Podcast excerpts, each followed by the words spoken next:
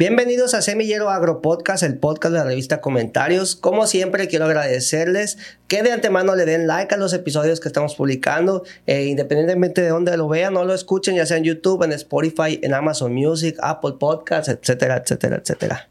Eh, muchas gracias por eso, vamos creciendo bastante bien. Estamos en el episodio número 25, bienvenidos.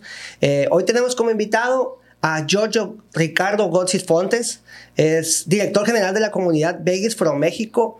Bienvenido, Giorgio. Qué bueno que logramos consolidar este, este episodio, este podcast. No, Marco, al contrario, yo me siento muy honrado de estar con ustedes. Conozco eh, el podcast, he visto cómo han crecido, las personalidades que han tenido. Entonces, el honor es mío el que me han invitado.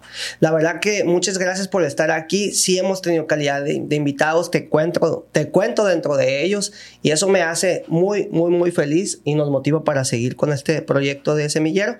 Este, Giorgio, pues tienes una gran carrera. Eh, dentro del agro, como comunicador, como analista, o sea, hay muchas facetas, incluso antes de iniciar este episodio platicábamos también de la faceta que tuviste con el club de las 5 de la mañana, que sí llegó a mí, que incluso me lo sugirieron, yo no sabía que tú lo traías. este, te sigo como te comentaba desde hace varios años, desde que mi papá vivía, este, comentaba mucho de ti. Y, bueno, siempre muy participativo y activo en el tema agrícola, muy analítico, con algunas columnas, incluso este, de opinión dentro de algunos medios de comunicación muy relevantes en Sinaloa, Giorgio. ¿Te ha gustado, te ha gustado este, ese rollo? Pues fíjate, lo traemos en la sangre. Mi bisabuelo, don Nicolás Goxis Limelopoulos, él era un campesino en Grecia, por allá a principios del siglo pasado, y por un tema de necesidades tuvo que venirse a Estados Unidos a chambear a sus 17 años. Pero ya el tema, él tenía olivos allá, árboles de olivo, era eso, a eso se dedicaba la familia, a cortar olivos y hacer aceite de oliva. Y bueno, él se viene y esa tradición continuó. Él llega a Sinaloa en 1920. Estuvo trabajando en Estados Unidos en la Ford, en la maquiladora, estuvo trabajando construyendo la vía del tren, también boxeaba por algunos centavos. Él es totalmente diferente a mí. Él estaba alto, ojo verde, güerito. Yo saqué el lado de mi mamá, chaparrito, piernudo. Este, entonces él llega en, el, en 1919-20 a Los Ángeles, donde tiene unos parientes que vendían verdura. Y le dijeron, ¿sabes qué? hay una zona en México, vete para allá, porque allá está sembrando tomate. Y mi bisabuelo le preguntó, ¿qué es México? Le dijo. Ah. No, pues aquí abajito es el otro país. Se vino, llega en el 20 y siembra en el 21. Por primera vez, mi bisabuelo diferentes hortalizas y estuvo en Acaponeta, en Nayarit, en Sonora, estuvo yendo y viniendo, le pegaban las heladas, se le daba, no se le daba. La tradición continuó, ¿no? Él se casa con una señora, Leonor Ceballos de Álamo, Sonora. Eh, sus hijos, eh, ahí los secuestran, fíjate, a mi bisabuelo en Nayarit. Y pues no porque tuviera mucha lana, sino porque, como te digo, pues se veía guapillo, alto. dijeron, pues este tiene lana, ¿no? Entonces lo que hace es que logra salir de esa situación y manda a su, a su familia a vivir a la frontera, a, Nogales. Y bueno, mi abuelo crece allá, él este, se va a la Segunda Guerra Mundial a pelear con Estados Unidos, este ya es su hijo, ¿no? Y cuando regresa a la guerra quería ser arquitecto, pero viene a visitar a sus padres en Sinaloa, se da cuenta que no están muy bien económicamente y decide quedarse a ayudarles como mayordomo de campo. Entonces se mete de nuevo mi abuelo a la agricultura, esto fue en 1945. En el 49 conoce a mi abuela, Célida eh, Rico, y se casan y le dice, dice mi abuelo que le dijo a mi abuelo, de aquí no comen dos, entonces búscale. Se va a vivir a Nogales y abre la distribuidora, abre una distribuidora de hortaliza allá Pasa el tiempo, mis papás nace allá, se viene para acá en los ochentas a continuar con su abuelo, o sea, mi bisabuelo, en el tema agrícola. Yo me incorporo de manera activa con mi abuelo en el 2003 en la distribuidora, luego me vengo a la agrícola.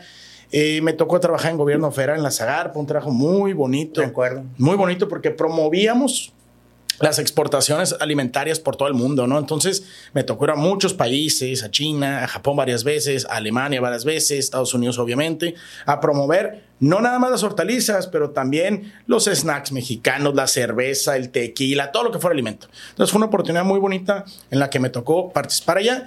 Estuve trabajando un año en África también. Desarrollamos un proyecto de invernaderos de tomate en Ghana. Estuve un año. Es una experiencia. Joder, si creen que está difícil aquí, allá está 10 veces más complicado, ¿no? Por tema personal, de insumos, pero es una oportunidad única. Y tengo ya precisamente cuatro años dirigiendo la organización de Base from México. que Vegas for México es como la evolución de, de Eleven, Rivers. Me tocó cuando lo mencionaba este eh, Armando Borboa. Eh, fue en aquellos años, este, cuando se, se andaba formando, se conformó Eleven Rivers, ¿no? Como una marca. Fíjate que fue, todo inicia en el 2009. Eh, hay un problema de salmonela y decían que lo eran de tomates de Sinaloa. Era un, era un abril, mayo del 2009. Sí. Se habían informado como 500 personas. Todos los productores de Sinaloa dijeron, no fuimos nosotros, hacemos las cosas muy bien, tenemos inocuidad, tenemos años revisando esos criterios. ¿Cómo le hacemos? Al final de cuentas, se resolvió que no habíamos ido. ¿Cómo le hacemos para blindarnos? Entonces se pusieron de acuerdo, 2009-2010, varios productores, pues tú sabes, eh, del campo asociados, Daniel Cárdenas, este, Juan Haberman, en aquel entonces Heriberto Blaming también, muchos productores participamos nosotros, muchos, muchos nos pusimos de acuerdo cómo fortalecíamos y cómo blindábamos al Estado, y es cuando se crea la marca Eleven Rivers, pues muy relacionada con lo que es eh, los 11 ríos del Estado, un hombre atractivo, se contrata una empresa en marketing, eh, se hace un certificado. Sí, sí, sí. Que se llama el certificado Eleven Rivers. Este, y ese fue el principal motivo por el que se crea. Te comentaba con Armando Borboa por las fechas y porque finalmente eh, Vegas from México eh, está pues comparte incluso oficina con CADES, ¿no? y, presta el servicio, por decirlo así, a socios de, sí. CADES. En efecto, mira, te platico un poquito qué sucede. Primero, qué pasa Eleven Rivers a Vegas from México. Nosotros, a mí no me tocó, pero quien era el director anterior era el ingeniero licenciado Raimundo Elizalde, ah, sí, el actual director de la Asociación de Agricultores de los Mochis. Excelente persona del RAI. Entonces, en aquel entonces empezaron a visitar a compradores, a Walmart, a, diferentes supermercados, food service, y les decían, mira nuestro certificado Eleven Rivers, eran más de 500 criterios que se auditaban semana tras semana en inocuidad en responsabilidad social a las agrícolas. Y los, los compradores decían, mira qué padre está, qué bonito, se ve bien sólido. Pero yo quiero Global Gap, pero yo quiero Primus EFS, pero yo quiero SQF, pero yo quiero Smeta, yo quiero el Daiforest. O sea, decían, qué padre que lo tengas y lo promuevas y que te lo audite NSF, que es una empresa internacional, y que te lo audite semanalmente, además ANSE, que es otra empresa, pero queremos este. Entonces nos dimos cuenta que era mucha la inversión y que no estaba siendo reconocida esta inversión por parte del, comprador, aunque nos daba la tranquilidad que se nos audita de manera semanal. Entonces, en 2018, 17, 18, perdón, entra a la presidencia del Consejo Antonio Beltrán, Tolín Beltrán Ochoa, eh, director general de Agrícola Beller, una empresa que está en Abolato, muy exitosa, muy seria. Otro tipazo también. De tomates, este, limones, gente, gente buena además, ¿no? Y me, invita a la dirección, yo venía llegando de África y me dice, ¿sabes qué? Necesitamos hacer un cambio. Necesitamos, si no le están dando valor al certificado, vamos viendo aquí si le van a dar valor los distribuidores. Pues son los, los, los, que le daban valor eran los que ya te mencioné, que el Primus, que el Global Gap. Entonces decidimos dejar el, el certificado Eleven Rivers para empezar. Y ahora lo que hacíamos, le decíamos acá agrícola, ¿qué certificados tienes? No, pues yo tengo estos cuatro, dos de inocuidad, tres de responsabilidad social, o etcétera, etcétera. Hicimos un benchmark de todos los certificados y nos dimos cuenta cuáles eran más sólidos que otros. Entonces creamos dos niveles, el nivel full compliance, que cumple perfectamente, y el nivel beyond, más allá, ¿no? Que es un nivel que aunque que cumple también, pero está más avalado por los americanos, por los canadienses, por los europeos, aunque los dos son igual de excelentes. Ese fue el primer paso. Eh, les pedimos el certificado. Segundo paso, te vamos a auditar. Pero ahora te vamos a auditar un equipo que tenemos ahí en Eleven Rivers, que va semana tras semana y audita las empresas. Y aunque yo no los, nosotros no podemos quitar un certificado, sí podemos sacar una agrícola de la comunidad. Ah, incumpliste, vas para afuera de la comunidad. Ahora tú me preguntabas, ¿cómo entras a la comunidad? Este, para empezar hay que ser miembro de CADES, de la Asociación de agricultores a la que uno pertenece, estar pagando su cuota de promoción e imagen, así se llama. Y después de eso ya puedes aspirar a ser miembro, presentando tus certificados, permitiendo que vayamos y tengamos una preauditoría para ver si es cierto todo lo que dicen tus certificados, que nos permitas visitarte semanalmente y auditarte semanalmente. ¿Qué recibes a cambio? Que entras a esta comunidad, ahora Bellis México, y nosotros estamos promoviendo esta comunidad en Estados Unidos, en Canadá, estamos en expos, en medios de comunicación. Por ejemplo, la semana pasada, a Now You Know, que es una publicación americana muy reconocida, eh, tuvo un artículo sobre eh, eh, Profamilia, jornaleros de la Asociación de Agricultores del Río Culiacán. Y fue una gestión que nos tomó tiempo elaborarlo, traducirlo, enviarlo, y no nos costó. No nos costó un peso. Sí hemos hecho campañas con ellos antes. Pero esa es la labor, promover esta comunidad para que el cliente diga, hey, ¿quiénes son esos? Que lo están haciendo también, que están auditándose semanalmente. Incluso una empresa del retail muy importante, Puedes decir marca, ya no hay bronca. no, no, pero yo, por- yo por, por ellos no lo digo, porque a veces son muy discretos. Ok. Eh, me lo encontré en el evento del Swipe allá en, en, este, en Tucson, que fue hace dos semanas. Le platiqué el proyecto de lo que hacemos y me dice, ¿sabes qué? Yo tengo unos criterios como, como eh, supermercado internacional que necesito este, que los agricultores se vayan enterando porque venimos con todo en tema de sustentabilidad. Entonces le dije, ¿sabes qué? Este, vamos platicando más al respecto y yo te los incluyo en mi auditoría semanal. En serio, me dice, así los voy preparando y les voy diciendo. Entonces, hasta en eso nos va a empezar a, ayud- a ayudar esta dinámica que estamos haciendo. Tenemos una muy buena relación con algunas personas de FDA que lo que están buscando es promover la nueva ley de inocuidad. Ya nos buscan para hacer un medio con el que podamos transmitir este, información. Obviamente una relación de mucho respeto, muy abierta, pero eh, pues es- se nos ve con respeto por lo que estamos haciendo, ¿no? Sí, completamente. Y, y, por ejemplo, ahora que fueron las la que nos llovió, Norma, Norma. que hasta 15, 20 pulgadas cayeron, este, un, un- uno de los agentes de FDA eh, me contactó y me dice, ¿sabes qué? Es importante que hagan eh, auditorías en tema de inundaciones. Creo que nos daría mucha tranquilidad, que, o sea, y a ustedes también, que no haya ningún tipo de contaminación. Inmediatamente yo la información la bajé, la, la hice un cuestionario, hice una auditoría, se la mandé a los productores. Entonces, esto que estamos haciendo nos permite blindar a la hortaliza de Sinaloa. Completamente, y todavía en este, en este ciclo que se prevé como complicado con el tema del agua, este, lluvias atípicas, por decirlo así, que también pues, podría provocar este, varia- variabilidades en la operación de los campos agrícolas, ¿no? Sí, fíjate tienen que pues, ser más cuidadosos, De precavidos. entrada, pues todos eh, esperábamos que lloviera y que lloviera mucho. No estuvo mal pues, de irte de un 27, un 33%, un 6% adicional en un día, dos días. No estuvo mal, Sí. qué bueno. Y el riego de asiento para todo el. Claro, o sea, eso, eso muy bueno se necesitaba. Sin embargo, pues también para los que ya tenían hortaliza sembrada, pues fue un buen golpe Un de agua, o sea, gastazo. 15, 20 pulgadas y una, híjole, de entrada había que tener muy buenos desagües, eh, hay que meterle bactericida, que no se nos este, asfixien las raíces, yo creo que se tuvo que hacer una buena inversión para mantener a la planta bien parada. Eh, y esa va a ser, desde mi punto de vista, al, al menos en el sector hortícola, los retos que vamos a tener este año. Creo que la parte del agua eh, va a estar menos complicada porque son menos hectáreas. Sí. Por ahí estaba leyendo precisamente la estadística que hay un millón de hectáreas en Sinaloa y 64 mil son de hortaliza. Y si nos vamos a invernaderos o mayas, son casi 8 mil. Entonces realmente pues es, es- es poco, no es, no es ni el... No es ni el, ni el 1% de las hectáreas que son de eh, agricultura protegida. Entonces, creo que el- va a haber un reto de agua, siempre lo hay. Sin embargo, yo creo que el reto va a ser el clima. Sí, completamente. Viene el niño, vienen fríos, viene agua con el frío, hay que tener cuidado con el tizón, con la bacteria. Y sin embargo, mi predicción es que va a ser una buena temporada agrícola, que va a ser una temporada de buenos mercados, que va a ser una temporada este, de, de como dicen, eh, una- un- no, no un año de oro, pero sí un buen año, ¿no? Yo creo que sí Ya va a ser un buen ¿no? año, pero va a haber que estar pegado al surco. Ya toca, ¿no? Un buen año para el hortalizador. Fíjate que eh, tengo entendido que los, de los últimos cinco, probablemente uno o dos han sido buenos, ¿no? Que han ayudado, dicen, pues hay que uno bueno para que te ayude a, a pagar los cinco malos, Sí, ¿verdad? sí, sí, sí. Eh, pero creo que sí ha sido los últimos años regularmente buenos. El de la pandemia fue muy bueno, por ejemplo, para muchos. Sí, la pandemia fue, fue ¿no? un año El 20.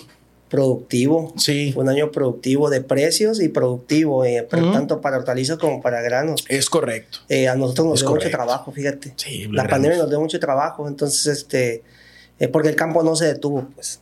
Y Claro. eso es algo muy reconocible para los productores. El sector primario finalmente se sostuvo. Pero de alguna forma también, y nos estamos saliendo tantito el tema, también siento que lo que no sufrimos en la pandemia lo estamos sufriendo este año. Pues este, un, Ah. un- un- un- tema de, de flujo que este año sí se vivió. Claro. Este, si es consecuencia o no, mm, no creo tan. Bueno, sí, sí hay factores, ¿no? Que podrían ser en cierta forma consecuencia y lo estamos viviendo, pero pues somos resilientes, ¿no? Y salimos adelante. Ujú. Este, Giorgio, entiendo que eres co- economista. Sí, estudié economía, fíjate, una universidad que se llama Pomona College, que está en Claremont, en California. Ok. ¿Cómo, cómo ha incidido eh, tu carrera en tu forma de ver este al agro? Fíjate que eh, te da una perspectiva más amplia y no necesariamente desde el punto de vista administrativo, eh, sino desde el punto de vista de expectativas de mercado y también de la búsqueda de herramientas que te permitan tomar mejores decisiones. ¿A qué me refiero con esto? A conocer patrones de consumo en los mercados destino, a ver eh, temas de cómo la econometría pudiera, o el big data que le llaman, te pudiera dar información y herramientas para tomar decisiones. Y ahora con el tema del big data más la inteligencia artificial, pues eh, puede ser más certero. Y te doy ejemplos prácticos. Ya hay agrícolas aquí que meten todas sus variables ah, en, en, una, en un big data que le está diciendo con mucha precisión los rendimientos que van a tener semana tras semana. A hacer predicciones de rendimientos. Y eso es bien importante para las agrícolas. Antes era medio ojo de buen cubero y medían cuántos tomatitos había por racimo y cuántos más o menos qué peso tenían y cuándo iban a cosechar. Y en base a ello decían, vamos a tener tantas cajas por hectárea esta semana. Ahora no. Ahora le meten las variables de clima, de temperatura, de fase lunar, de aplicaciones, de variedad, de fecha de siembra y ahora sí te dice, ah, mira, en base a esta, esta, información y información de los últimos 10 años que le metiste el sistemita, estas son las predicciones. Pero si al otro día llovió, te cambia automáticamente las predicciones. No deja de estar pensando este tipo de herramientas igual para plagas. Te hacen predicciones de plagas en base a temperatura, fases lunares, etcétera, etcétera, etcétera, humedad del suelo, los tensiómetros, y te dicen, ¿sabes qué? Hay una alta probabilidad que te parezca este insecto. Entonces tú ya te metes preventivo. Entonces, todas estas herramientas y, a lo mejor me, me, fui muy lejos de la pregunta original, pero van de la mano, porque es verlo desde una perspectiva más amplia. Bueno, estás hablando de, de, inteligencia artificial y estás hablando de Big Data. La inteligencia artificial se, se, alimenta del Big Data. Es correcto. Yo, yo la estoy, la, recientemente la empezamos a utilizar, Irán y yo, este, la IA en, en los clips del, de los podcasts, porque soy muy perfeccionista, ¿no? Con, con, con el clipeo. Me gusta que lo que cachar exactamente la idea que quiero comunicar en los clips y es lo que ha dado cierta popularidad al podcast que yo, yo considero popularidad. Este, pero bueno, le di, le di el, el, eh, la, la, prueba a, la IA mm. y le calé este, muy, muy buena la, la inteligencia, inteligencia, artificial. Sé que a medida que vayamos alimentándola va a ir mejorando. Claro. Este, estoy acogea en el caso del programa que yo estoy utilizando en el tema de imágenes de acompañamiento para un clip no tiene, pues, y el agro no está tan documentada como uno pensaría, ¿no? Este, una foto de la cosecha de tomate, este, puede ser la misma foto de hace 10 años, ¿me explico? Entonces, eh, finalmente va a ir avanzando y me ha gustado la inteligencia artificial, digo, para lo que yo lo utilizo, pero claro. el horticultor o el agricultor en general, a medida que la vaya alimentando, va a ir creciendo y se va a ir actualizando como tú lo dices bien, todos los días. Creo que es una de las industrias donde normalmente la tecnología o este tipo de herramientas llega al último. Eh, porque no deja de ser, no dejas de estar tratando con un ser vivo y con demasiadas variables.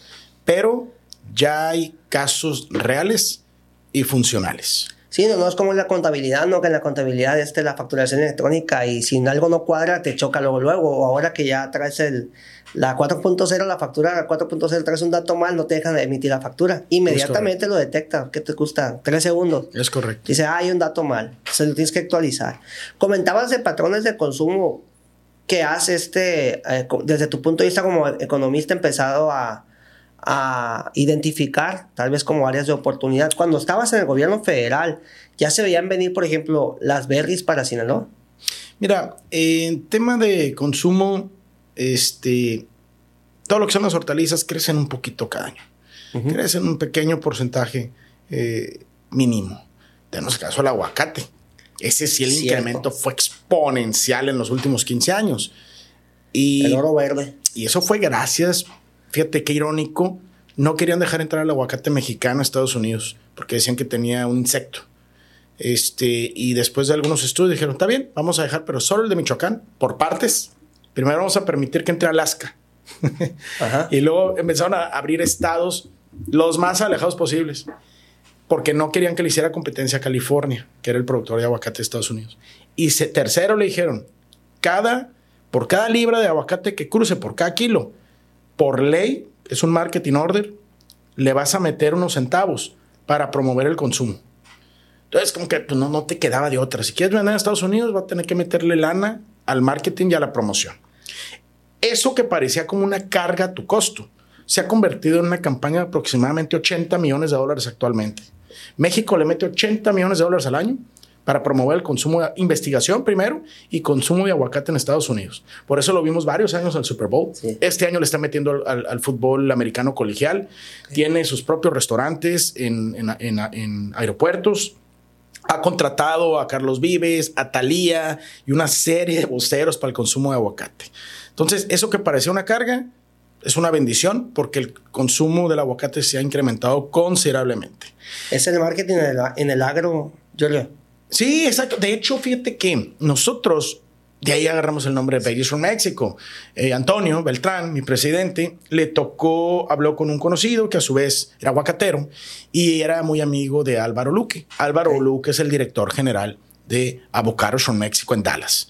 Vénganse, nos dice Álvaro. Entonces nos fuimos, íbamos yo, íbamos Enrique Rodarte, iba David Cariaga, este, Antonio Beltrán, iba por ahí este, unas personas del grupo GR, estaba Juan Manuel Ibarra de Marengo, entre otros.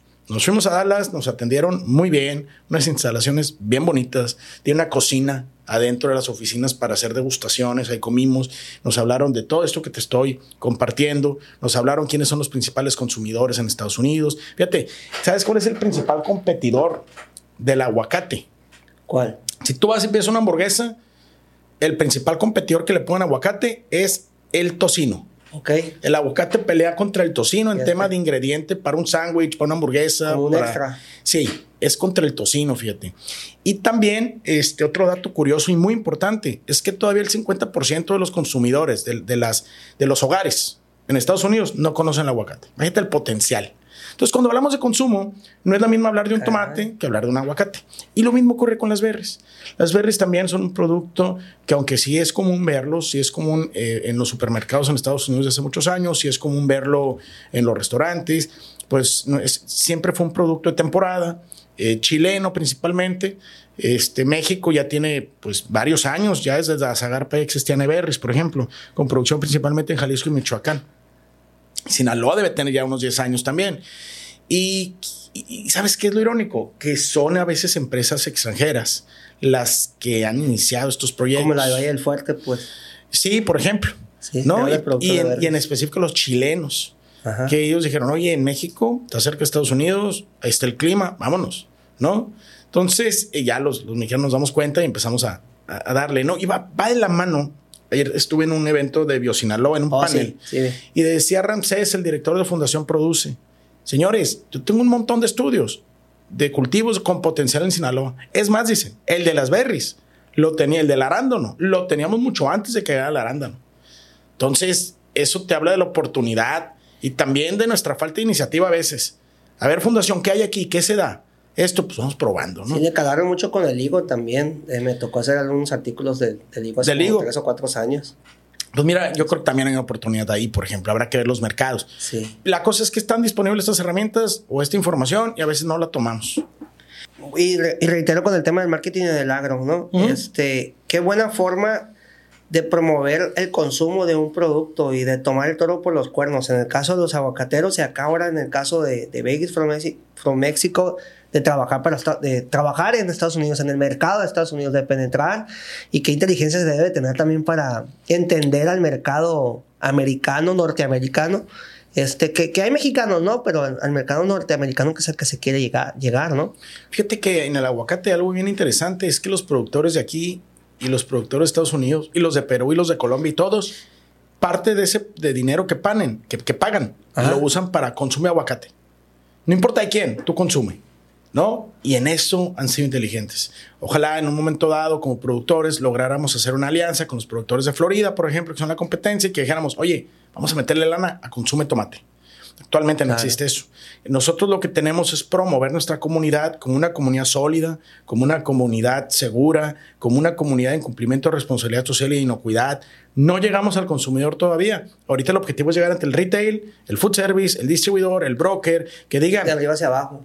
Exacto, o sea, y que digan, a ver, tú sabes que el mar, en, el, en el tomate, en las hortalizas, un commodities y pues, un tomate es un tomate. Entonces, a veces, obviamente el objetivo es que diferenciarlos y que nos dijeran, ah, si es de la comunidad, paga un dólar más. Pero mientras no suceda eso, al menos que digan, en un mercado saturado, si tengo disponible un montón de tomates, prefiero el de la comunidad. Ese sería también alguno de los objetivos que tenemos. Insisto, ¿qué hacemos? Participamos en eventos como el Swipe, que fue el de la Asociación de Nogales, de la Fresh Produce Association of the Americas. Participamos en el evento nacional de IFPA, que antes PMA. Ajá. Participamos, hemos participado en el Viva Fresh, que es de la Texas International Produce Association. Estamos en publicaciones como Produce News, estamos en publicaciones como Now You Know, estamos en publicaciones como The Packer. Eh, estamos escribiendo notas para ellos también. Y eh, enviamos, hemos mandado gift boxes, son unas cajitas que traen varias cosas de la comunidad a compradores importantes. Ahorita, porque obviamente nuestro presupuesto no es ni el 1% de lo que trae Abocaros un México, ¿no? Eso es importante mencionarlo. Entonces, este es lo que estamos haciendo. Cada vez tenemos más reconocimiento, eh, cada vez llegamos más lejos. Creo que el siguiente paso es tener un ente, hacer un Base from México en Estados Unidos. Por ahí hay, varias personas que lo han sugerido. ¿Quién te representa allá? ¿Quién, quién está allá? ¿Quién es tu cara? ¿No? Sí, vale la pena. Sería uno de los temas en los que estamos trabajando. Hablábamos, Giorgio, del tema del aguacate y cómo Avocados from México pues construyó una marca y promovió el consumo en Estados Unidos, este, lo que los mega impulsó y pues es la tirada también de, bueno, es lo que está trabajando Vegas from México y cómo el aguacate ha crecido en los últimos años en el valor de este. Sí, fíjate que es, es bien irónico porque hace 15 años este, por allá en 2013, 14, 20, a lo mejor no se exportaba un solo kilo de aguacate. Estaba prohibido, mandábamos un poquito quizás a algún país como prueba, pero irónicamente ahorita es el segundo producto agroalimentario más exportado después de la cerveza, con más de 2 mil millones de dólares, superando al tomate que por décadas tuvo ese liderazgo. En, septiembre a Jalisco también le abrieron este, aquí dice nuevos horizontes para los productores de aguacate. También ya Jalisco este está, logró como una validación, ¿no? Para exportar aguacate. ¿Es correcto? Hasta lo festejaron allá y todo el rollo, ¿no? Por lo que implica en cuanto a economía. Tomó tiempo, eh, varios años, sin embargo se logró y ella puede exportar a Estados Unidos. Antes lo podía hacer a Canadá y podía exportar a Japón y a otros países. De hecho, el segundo país al que más exporta aguacate es Japón. Debe andar ya sobre los 180, 200 millones de dólares que exporta México. Europa está presente, pero definitivamente Estados Unidos es el mercado al que se quería llegar y ya logró llegar Japón, perdón, ya logró llegar Jalisco, Michoacán, son los únicos dos. Creo que habría otras oportunidades para estados quizás como Nayarit, como el Estado de México, que eventualmente podrían ser parte de esta dinámica. Definitivamente. Y pues en Sinaloa se ha hecho lo posible, ¿no? Por, muchas pruebas, muchísimas pruebas. Desde, yo recuerdo, ah, pues tú estabas en el gobierno federal y yo estaba en el estado. Y en el estado se estaba promoviendo la siembra de, de aguacate en la sierra este, ya no supe qué resultado se tuvo, ¿no? Porque pues eh, tarda en dar, ¿no?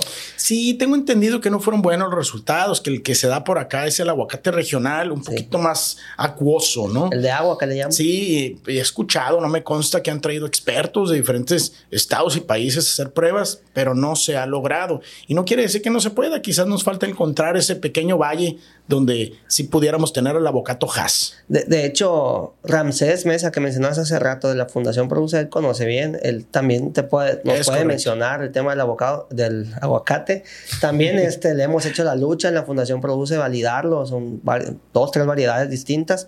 A ver si toca el ingeniero Ramsés que se echa la vuelta para acá, para el podcast, está completamente invitado, igual que Marte Vega, presidente de la Fundación. Claro. Eh, me llama mucho la atención este Giorgio, el, equipo de, market, de, comunicación slash ah, eh, marketing que tienen en Vegas for México, o sea, trabajan simultáneamente en español y en inglés. No tiene vuelta de hoja eso, ¿ah? Fíjate que sí, tenemos un equipo muy padre. Ahí está Esmeralda y Alfredo. Sí. Eh, chavos que tienen también muchos años en el tema de... De hecho, Esmeralda empezó en la Asociación de Agricultores. Sí, sí, sí. Cuando se graduó. Y Alfredo empezó haciendo sus prácticas ahí en CADES. Entonces, tienen experiencia, están preparando constantemente. Están buscando siempre eh, noticias novedosas, están buscando oportunidades que compartir. Y sí, la verdad que contratamos a un tercero para hacer las traducciones, no porque no podamos hacerlo nosotros, pero porque queremos que cuando nos lean en Estados Unidos lo lean bien, no tener alguna falla que, que algo que no estemos diciendo como querramos decir. Entonces, hay un tercero al que le estamos enviando las notas, las que son de español a inglés son traducidas por un perito, se podría decir traductor, y las que son de inglés a español sí lo hacemos nosotros. Perfecto. Eh, te digo, es, muy obvio el trabajo que están haciendo. Me ha llamado mucho la atención. Siempre los he seguido bastante. Por eso me gusta, me gusta el tema, ¿no? Eh, ¿Me puedes platicar las empresas este, productoras que, conforman ahorita? Mira, actualmente, espero que no se me pase ninguna, está Agroexportador del Noroeste, está Agrícola Chaparral, está Tombel, está Agrícola eh, de la Costa, está Agrícola Campaña, está el Porvenir, está Del Campo y Asociados, está Promotora Agroindustrial, está SL, que está en el norte, está Agrícola Vitanova. Eh, son las que ahorita probablemente se me está yendo. Ah, está Agrícola El Nazario también. Ok. Este, probablemente se me está yendo alguna por ahí trabajando a la par como una comunidad. Es muy distinto llamarle comunidad a, a llamarle solamente una certificación. Una comunidad hay, esta interacción, ¿no? que comparten experiencias. Eh, eso es muy bonito porque tenemos de pronto a los responsables de inocuidad y responsabilidad social de esta comunidad sentándose, compartiendo experiencias, compartiendo también soluciones. Eh, que les han ayudado a resolver diferentes situaciones y eso nos vuelve eh, algo más sólido, ¿no? Y fíjate que además de eso es muy importante mencionar que aunque un agrícola no sea miembro de la comunidad, pero sí es miembro de CADES, tiene acceso a capacitaciones, tiene acceso a nuestros webinars, incluso si una empresa está en la ARC en la ARS y requiere una auditoría, nosotros vamos, o sea, y no tiene costo, o si quiere que se le lleve de la mano para certificarse, nosotros vamos y lo asesoramos. Es decir, todo ese conocimiento y todo lo que hacemos está abierto para todos los productores exportadores de estas asociaciones. Yo e, existe este caso que cuando yo subí la nota, porque la retomé de la página de Facebook de la Agrícola Beler, de que exportaron el tomate a Japón. ¿no? Este, eh, con ese contexto, aquí le preguntaba también a, Pío Esquer, eh, ¿qué futuros ves de mercados este, para hortalizas en el mundo? Eh, él me dio su respuesta. Este, nosotros estamos trabajando también junto a la par, yo creo con ustedes, con Marengo, este, para promover este, su marca allá. Y dice, yo le sigo viendo este, tela de dónde cortar al, consumidor en Estados Unidos. O sea, seguimos teniendo la capacidad de proveer y proveer y proveer más a Estados Unidos. ¿Tú cómo ves ese pues Es una, es, una es la economía más importante del mundo. Seguirá siendo la economía más grande. Seguirá incrementándose el consumo. Yo creo que lo que ha hecho ellos con Marengo es acercarse un poquito más al consumidor y ese es el reto cómo logramos acercarnos al consumidor para poder eh, reducir esos costos de intermediarismo. Y es la historia de siempre. En todo lo que es agricultura, sea granos, hortaliza, lo que sea, siempre es el intermediario quien a veces se va a la tajada sin correr el riesgo que corre el productor. Y eso es lo que está haciendo Marengo. Yo creo que esa es una responsabilidad que tenemos todos los horticultores de seguir acercándonos. hay que buscar el cómo para hacerlo más rápido y de la mejor forma coincides en que Estados Unidos todavía es una economía eh, pues eh, creciente y consolidada. sí, definitivamente. Un mercado, pues. Ahora en el evento Unpack estuvo un speaker que se llama eh, Macario Esquetino, economista, este, conoce de, temas estadísticos y, económicos, y nos decía eso precisamente, ¿no? Estados Unidos seguirá siendo una potencia en los próximos 20 años. Entonces, el hecho que lo tengamos de vecino también pues, es una oportunidad y no podemos descuidarla. Y bien importante, no podemos descuidar lo que estamos haciendo porque Centroamérica, Sudamérica pudiera venir a competirnos en lo que es proveeduría de frescos. Entonces, tenemos que seguir unidos, tenemos que seguir promoviendo la marca México, eh, vernos sólidos, eh, hacer las cosas bien. Sí, definitivamente. Y como bien lo dijiste, ¿no? La marca México incluye a los productores de aguacate, incluye a los productores de México como país. Como país, exactamente. Y es una muy buena forma de verlo, ¿no? Este volviendo o poniéndonos un poquito técnicos, eh, eh, ¿qué certificaciones este, se han estado enfocando y por qué? Mira, las certificaciones al final de cuentas han sido la que nos han pedido los, el comprador. Y las más populares son Global Gap, que es una certificación europea. Está también Primus GFS, que es una certificación americana. Estas dos más que todo en inocuidad. Tenemos una muy sólida que se llama SQF, que la piden algunos compradores. Tenemos también eh, HASA, que es la reducción de riesgos, que también se está implementando en los empaques principalmente. En el tema de responsabilidad social, algunos, algunos compradores te piden el Fair Trade. En esta certificación eh, hay compradores que están dispuestos a pagarte unos centavos más. El compromiso es, es que esos centavos más se inviertan exclusivamente en vivienda o se inviertan en parques o en algo para, para los colaboradores. Tenemos también ESMETA, que es una certificación la más demandada en tema de responsabilidad social actualmente. Y al final de cuentas, Marco, todas estas certificaciones se basan en lo que diga la ley. No siendo realistas, de alguna manera es revisar lo que dice la ley y hacia de la, estas son las más populares, las más solicitadas. Si creemos que en los próximos dos o tres años empezaremos a ver certificaciones exclusivas en temas de sustentabilidad que todavía nos exigen, pero que sabemos que vienen fuerte. Sí, es una tendencia que tiene años y que ha estado avanzando, avanzando, avanzando, pero pues definitivamente ya llegó, ¿no? el tema de la sustentabilidad y pues se pueden ir dando baby steps en, torno a eso, ¿no? Este, porque ahorita no es obligado, pero más adelante sí puede ser un requerimiento, ¿ah? Este, ¿Qué significa para ti el tema de responsabilidad social? Desde tu punto de vista, fíjate, como Vegas for México, como eh, familia productora también, este, que han sido eh, grandes productores en, Sinaloa, este, ¿qué significa para ti? Porque tú lo viste eh, de cerca. Claro, mira, yo creo que la responsabilidad social no es algo que debemos de hacer por sentido humano. ¿No? Yo creo que es eh, más que un tema de exigencia de un comprador o más que un tema del cumplimiento de un criterio para poder exportar, es un tema de sentido humano que todos llevamos dentro. Yo creo que los sinaloenses nos hemos caracterizado por muchos años de tenerlo. Hemos tomado iniciativas en responsabilidad social sin que se nos haya exigido. Hemos eh, la calidad de vida tiene el, colaborador del campo aquí en Sinaloa es buena, es, muy buena comparada con otros estados y es, es muy buena en tema de, de los eh, servicios que se prestan algunas agrícolas con guarderías, con lactarios, con incluso escuelas avaladas por la SEP dentro de las mismas agrícolas, el tema de consultorios médicos, la responsabilidad en el pago del seguro social, acuerdos con hospitales como el Hospital Civil, eh, participación con instituciones de asistencia privada que van a las agrícolas. Entonces, yo creo que, insisto, más que una obligación, es una manera de ser del exportador, productor sinaloense, el de querer hacer las cosas bien y el de ver y valorar eh, que el colaborador agrícola, agrícola es un pilar dentro de la producción y sin él no importa cuánta inversión se tenga, no importa si tienes el empaque más bonito o las mallas más modernas, sin el colaborador agrícola no puedes hacer nada. Cuando mm, hace unos años me tocó visitar el campo de, de Haberman y, y, me platicaba con mucho orgullo el, el trato que ha tenido con los colaboradores de campo posada, este, una fiesta para los niños, las guarderías, esto, lo otro.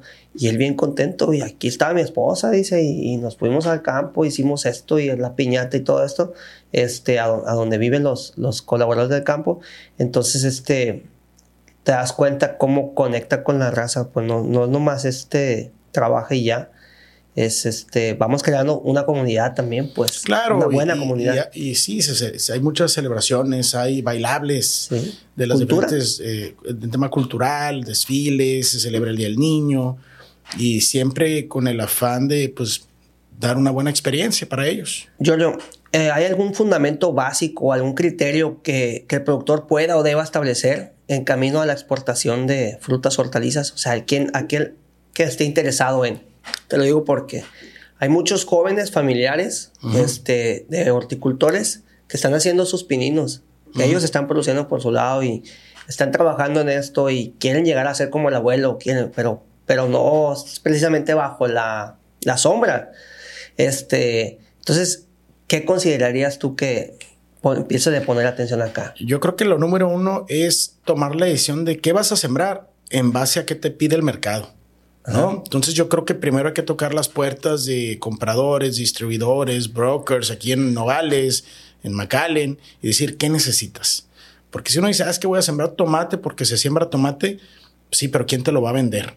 ¿No? Entonces yo creo que a veces hay más oportunidades preguntando qué necesita el consumidor. Y una vez esto establecido, también la recomendación siempre es hacer pruebas. Hacer unas primeras pruebas de variedades, hacer unas primeras pruebas de empaque, de exportación y obviamente que quien te haya dicho que lo siembres, pues que te pague. ¿no? También eso es muy importante. Ya lo demás son temas de lana, pues, financiamiento para hacerlo, ya son temas de eh, cumplir con la legislación para exportar, ya son temas de cumplir con la inocuidad, pero esas son las partes sencillas. Yo creo que los dos retos son qué vas a sembrar y cómo le vas a hacer para que te dé buenos rendimientos. En lo personal, yo, este, ¿qué planes tienes? En lo personal, hablando profesionalmente, ¿no? Este, van a volver a, producir. Eh, Mira, nosotros actualmente como agrícola estamos haciendo muchas maquilas en diferentes servicios agrícolas eh, por temas este, institucionales, personales. Eh, eh, tenemos dos o tres años que no hemos estado directamente en lo que es la siembra de hortaliza. Sin embargo, lo que es una realidad también es que en cualquier momento pudieron estar volviendo, ¿no? Sin embargo, como te acabo de comentar precisamente, de una manera muy estructurada, con una venta más asegurada, con algunos contratos de venta, y eso eh, pues ha requerido de cierta reflexión. Perfecto, pues eh, siempre es bueno tomarse un, un respiro, ¿no? También. Claro. Porque el ciclo agrícola es largo y a la vez es muy corto para la toma de decisiones eh, el, el, tema, el tiempo es, es, muy corto, ¿no? Y ya que se viene el ciclo, pues vámonos y, y ya te arrancaste, ¿no? Este, ¿tienes algún consejo? Eh, nuevamente a lo mejor me repites la, la, la, respuesta, pero te voy a hacer la pregunta. Para el productor de hortalizas o frutas en general. Yo, yo creo que lo más importante, eh, y ya lo había mencionado en algún punto del podcast, es como dicen por ahí, el mejor fertilizante es la huella del agricultor en el surco. Yo creo que hay que estar atentos. De 7 de la mañana hasta que se termine la última caja empacada, hay que estar en el campo, hay que cuidar los costos, hay que estar haciendo las aplicaciones correctas. Eh, y obviamente, y tercero, la cláusula papachoris, hay que cuidar la venta. Entonces, es un negocio muy demandante en el que hay que estar presente, en el que no te puedes distraer mientras esté la temporada. Correcto. Me parece muy interesante la, la, la, experiencia que traes desde el punto de vista productivo, desde el punto de vista economista. Eh, hablamos hasta de agromarketing. No sé si quieras este o tengas algo más que, que comentarme, eh, Giorgio, para concluir con este 25 episodio. Pues más que todo agradecerte, Marco, por la oportunidad de estar con ustedes, ponerme siempre a sus órdenes y que sigamos trabajando porque ustedes también trabajan en pro de la horticultura, de la agricultura de Sinaloa con este tipo, con la revista, comentarios, con el podcast semillero, porque nos permiten mostrar que como sinaloenses en el campo somos líderes y que hacemos las cosas muy bien. Pues muchas gracias, Giorgio. Por aquí vamos a poner las, las redes sociales de, de Pro México, que son muy activas. Este, tienen su página web también. Eh, la verdad les recomiendo que se echen una vuelta. Y pues creo que como comunidad, este, si bien nosotros lo estamos viendo desde un, desde un plano externo, eh, nos toca impulsarlos también en lo que podamos apoyar, ¿no? Porque la cadena agroalimentaria, pues somos todos, ¿no? En un estado netamente agrícola como Sinaloa, pues tenemos que impulsarla. Una pregunta, eh, Giorgio, ¿es replicable a nivel nacional Vegas por México? ¿Podría ser replicable? Sí, definitivamente, definitivamente esto es posible. Yo creo que eh, se ha platicado en consejo, un primer paso sería hacer este proceso con los, nuestros productores que están fuera de Sinaloa pero yo creo que con este, el recurso indicado es, eh, y teniendo al equipo adecuado en los diferentes estados se puede lograr. Seguramente van a crecer muchísimo. Este, una muestra de ello también que es distinto, pero es una organización, es Lampac. Claro. cómo creció tantísimo y esperamos también este más adelante al ingeniero Alfredo Díaz del Monte por aquí. Este, eh, los productores hortícolas de Sinaloa lo pueden lograr y de México también. Como una comunidad, que eso fue lo que más me gustó de, este episodio, la palabra comunidad. Entonces, Marco Díaz, Giorgio Gotzis de Vegas for México, muchas gracias por seguirnos en Semillero Agro Podcast. Ahí estamos.